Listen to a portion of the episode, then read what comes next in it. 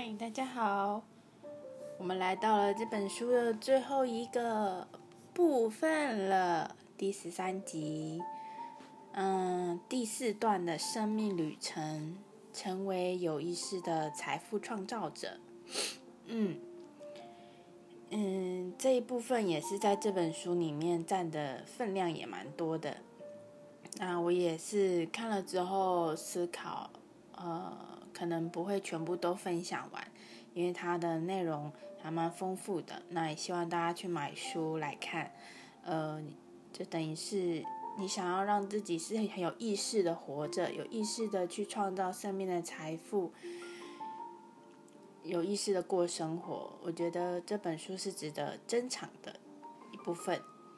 然后这一段的旅程呢，第四段的生命旅程，我会呃分享一个寓言跟一个呃真实的故事，让大家可以反思看看。那因为它后面还有很多的小故事，以及如何让你成为有意识的创造者的一些方法，那可以呃细细的品尝。那我先从诶这本。呃，这个生命旅程里面一开始的这个寓言的古老故事来说起，嗯，这个故事呢，就是说，呃，在一个午后，慵懒的午后，一个人他哼着他最爱的旋律走进了一个灌木丛林，然后突然间有一只鸟发出了刺耳的鸣叫声。啊，从余光中看见远远的那个茂密的草丛有一些抽动，那自己知道身处在险境，有被受到监视。那个是一个伺机而动的老虎，然后这个人呢，就把它当做是你自己好了，然后你就拔腿就跑，老虎急急起直追。不久，面前又出现了巨大的深渊。那如果想要逃出虎爪呢？只能纵身往下跳，地形又凹凸陡峭。那向下的路途十分的危险。是在你苍苍狼滚下泥泥水时，低头一看，只见下面一只很大的巨鳄正张开血血盆大口对着你。你惊吓不已，拼命的抓住崖壁，可是失败了好几次，勉勉力的抓，勉强的抓住那些漫生的野藤。你的自己的双脚又悬空，离开这个巨鳄的大嘴不过几尺，上面又有老虎，下面又有鳄鱼，你就拼命的死抓住这个藤蔓，为了求保命。这时候，你注意到。一黑一白的老两只老鼠正在啃咬你手里抓的藤蔓，那你就是困在这可怕的境地呀！忽然感觉到有什么东西滴在头上，抬头一看，啊，原来上面有一个蜂巢。那你渴望一尝那甜美的滋味，于是伸长了舌头，等待下一滴的蜂蜜落在舌尖上。现在想一想。这场经历就是让人挺吓人的一个想象之旅呢。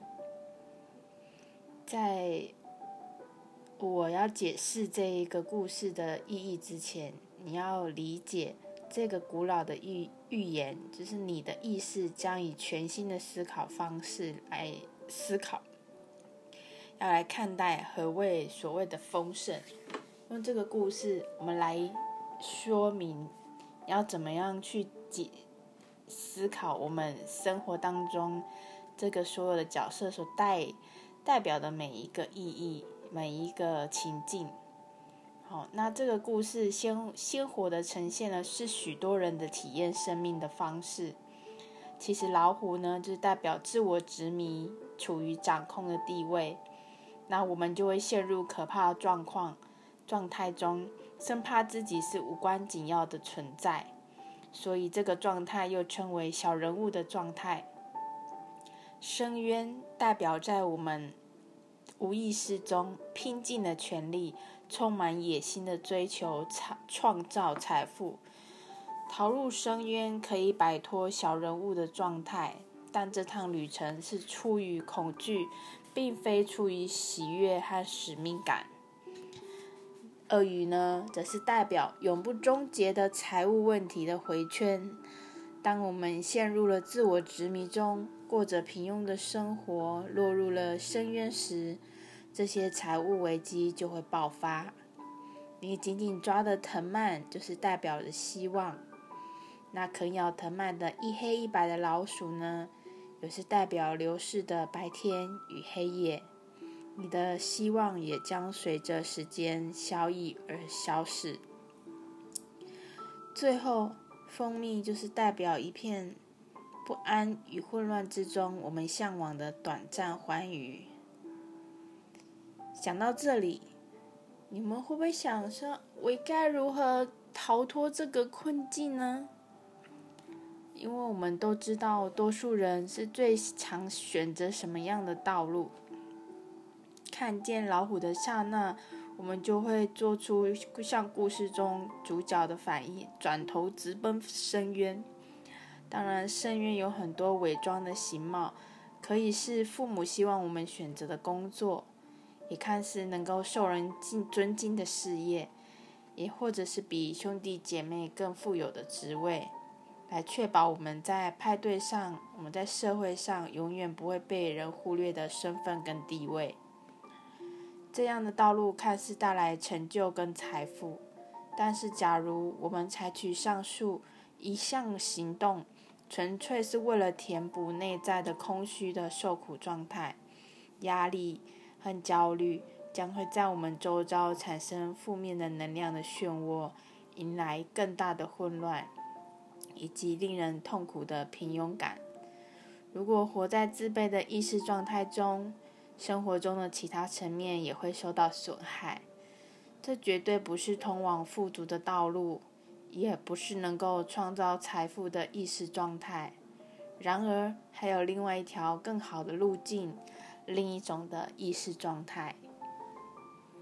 讲到这里，大家就可以想一想刚刚讲的故事。如果还听不太清楚的，可以再回听；如果再更不不清楚的，就去买书吧。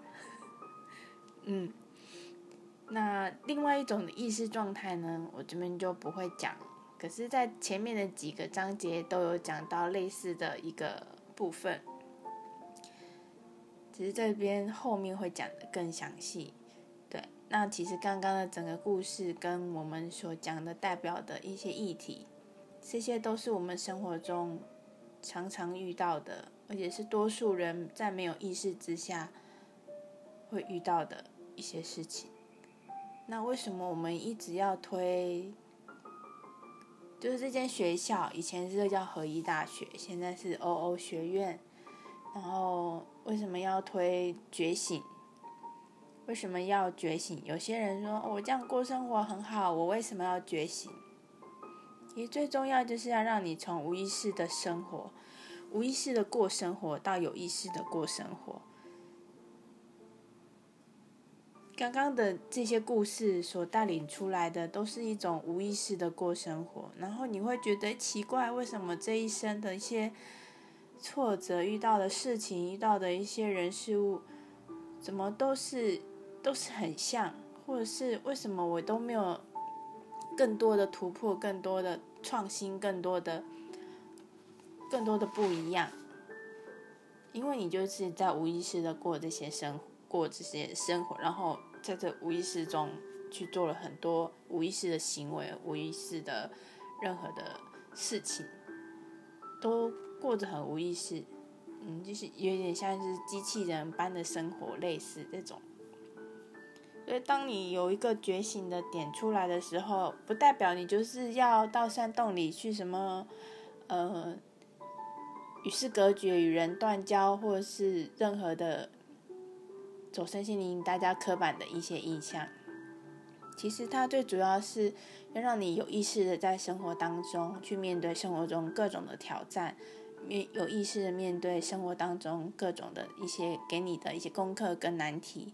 那你会更有意识的用最高境界的慈悲，然后感恩，然后其他能量高的一些呃频率能量的回应方式去跟这些人事物互动。对，就是在这个故事当中，我分享我的看见。那为什么我一直在，嗯，我也会去跟一些朋友分享。那当然，有些人会对于这个会有点害怕或排斥，因为不习惯。可是有些人就会好奇，于是也希望大家都能够从这些无意识中的生活当中跳脱出来，变成有意识的生活。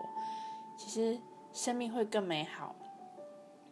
嗯，如果你的祖先、你的历代的，嗯。的一些，或是原生家庭，你会发现家庭的模式，还有这些家族的模式都很像。那你不会有想要到你这一代来做一些改变吗？就是现在为什么从旧时代到了新时代，双鱼时代到了水瓶时代，为什么有这么多的转变？就是要让大家更多的看见，更有意识的过生活，觉醒。就是很重要的一个一个环节，所以我们就有很多的人去推动，希望透过我们这一些的人，能够带动更多人，能够迈向更新的、新的、新的时代，然后自己的生活过得更轻易，更过得更呃随顺心流的感感觉，这样子，嗯，对，就是。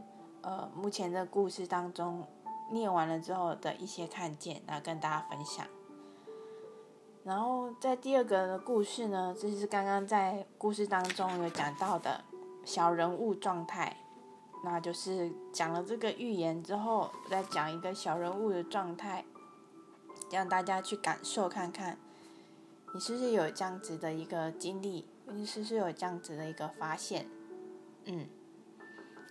这个小人物状态的人生呢，就是这个故事一开始是这一位叫 Michael 的，他在一家表现很优异的建筑公司担任执行长。那对于当年自己痛下决心，绝对不要被瞧不起的瞬间，自己还一记忆犹新。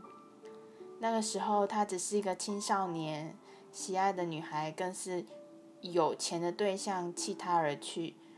就是这份羞耻，他至今未能忘怀。他在公司费尽千辛万苦爬到现在的地位，可是他却感觉不到自己盼望已久的快乐。多年来，他力争上游，此时已经陷入了傲慢的状态。那为了逃避自卑感，他也花了很多时间说服自己和别人，他是有多么厉害的人。他也使了一些小花招，要扳倒对手。刚开始，他其实这种的状况一直出现，所以呢，他一下子就流失掉了客户，一下子流失就损失了公司，失去了公司，然后员工也各自离职，自立了门户。因为他这样子的行为，其实造成了一个严重的反效果，所以他回顾他其实花了二十几年建立的一些事业，一系就倒落入了深渊。这时候，他也停止逃跑。一开始，他其实不想参加欧学院提供的一些课，呃，四天的课程。最主要是他的女儿坚持让他来上课，他十几岁的女儿这样子，就家人影响。然而第二天他就开始真正审视内在，顿悟了自己一直以来所专注、所视为专注与动力，其实就是一个上瘾、成瘾。他因为他痛苦的追求财富与成功，只是为了弥补青少年时产生的内在空虚。可是到最后都发现是徒劳无功，因为就可能是那个女生喜欢了，呃，又更有钱的人弃他而去，所以他那个内在就被刺伤了，他就自己为了这个内在的空虚去做追求，就是弥补这样子的一个，当做是一个动力去推动他，其实都是一种成瘾的行为。嗯，他其实从没有面对徘徊不去的自己的一个自卑感，随着时间过去，这些情绪越来越膨胀，所以他唯一使用消音的方式就是拼命的比同行的人更要强大，就是他要壮大他自己，让别人不要看不起他。于是呢，他凭借着冷酷跟侵略性，迅速爬上了巅峰。可是他意识到，即使成为身为成功的主管，内在还是像年少青年一样空虚，深感渺小。不管他手底下有多少的员工，在业界有多大的一些名声名盛名，可当他一想到有人可能比他厉害的时候，他仍觉得自己自己就是无。举如轻重的感觉，还有那种受苦感，就是一直比较、一直比较那种感受。所以他在课程的最后一天的时候，他去上欧欧学院的课程。最后一天进行，我们有最后一天的很很不错的一个进行叫无限场域进行，所以就展开了这些奥秘之旅。他感，他突然就感受到极强的恐惧。害怕致死只是个小人物，尽管他这多么努力的转移注意力，仍然仍然甩不掉这份恐惧。直到他终于臣服了，认清自己这辈子对其他人来说无关紧要。他终于看见了使他谦卑的真相，就是他的存在从未丰富任何人的生命。但看到这一点，很不简单呢。有些有，因为真相其实有时候会让人会害怕，所以有时候就说，像我们会看得到对方的真相的人，有的时候讲出来的话都会怎么讲？呃，会让人家很受伤。可是呢，我我们尽量不要去讲，可是。要自己发现，有的时候只能尽量的提点。可是当对方有排斥感的时候，我们也就不会去说太多。要对方要有要有一些的看见，其实要面对自己的内在真相是很很困难的。可是我们旁人真的不能给太多。呃意见，因为讲的太多，就会变得是你好像在说他的不是，你说他的不好。其实这些东西要他自己看见，会比较那个影响力比较大。然后我们只能在旁边就是加油、加油、加油 那种，就是给一些资源，给一些像他的小女儿，就直接拉他去上课等等。我们就是做这些旁边。嗯，鼓励的一些的人，所以有时候同修对我们而言是，他们有时候讲出来的话语是是是很真实的，我们都很珍惜。因为有人说你要很珍惜跟你讲实话的人，因为他要冒多大的风险啊，被你讨厌的风险。可是他就是把你当真的朋友，想跟你讲，就是就这些都是就是真的。可是有多少人会？会在意，就是这这些的朋友，因为讲的话就变得是，呃，会让对方受伤。可是他也许他是好意思想要帮助你，让你更快的看见。可是这个也很难呐，要看彼此之间的信任度多少。所以呢，有的时候我们也会去试着看哪些话该讲，哪些话不该讲。也要看这个人承受度是多少，所以其实最重要的是要自己能够看见跟臣服。所以他刚刚就最后臣服了，他看到他的存在其实没有丰富任何人的生命，因为他做了这么多的行为，都是为了填补他以前的那些空虚，哦的感觉。